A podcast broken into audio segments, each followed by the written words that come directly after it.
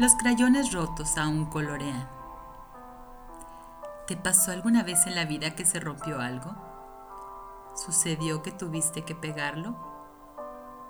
¿Lo tiraste al verlo roto? Se dice que vivimos en la generación en que desechamos lo que se rompe por considerar que ya no sirve. O preferimos sustituir a dedicar el tiempo necesario para reparar. Cuando son cosas, se generan acumulaciones de desperdicio. El mundo acumula basura gracias a todo lo que tiramos y nos dice, con todos sus cambios de clima, que eso no está haciéndole bien. Hemos visto cómo algunas personas recuperan lo roto y vuelve a funcionar para lo que estaba destinado o para otra cosa, pero sigue.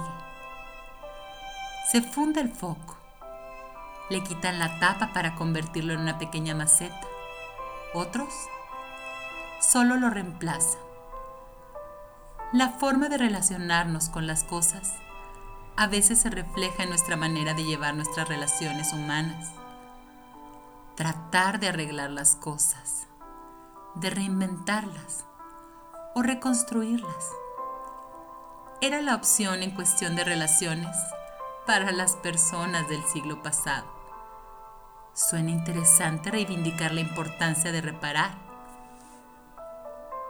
Muchos no sabríamos cómo hacer una reparación de un objeto.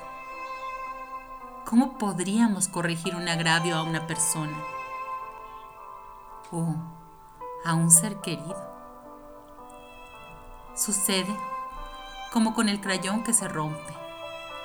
Lo tienes en tu mano y decides tirarlo o seguir iluminando con lo que te queda. Así, cuando ofendemos, menospreciamos o rompemos a alguien o con alguien, tenemos un espacio de tiempo para resarcir el daño pero podemos tirarlo o enmendar lo que haya sucedido. El color está en nuestras manos.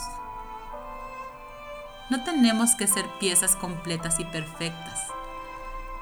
Los trozos de crayola dan la impresión de que han cumplido con su función, que han pasado por alguna mano que dibujó con ellas el mundo, pintó su vida, trajo nuevas ideas regaló un pensamiento.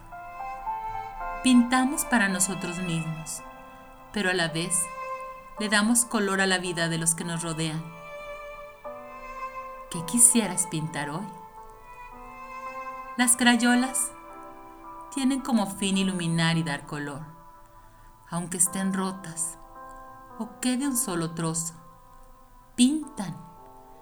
No importa en cuántos pedazos se encuentre nuestra vida estamos vivos y podemos seguir aportando color. Oh, ¿cuál es tu punto de vista? Abrazos para ti. Buenas noches.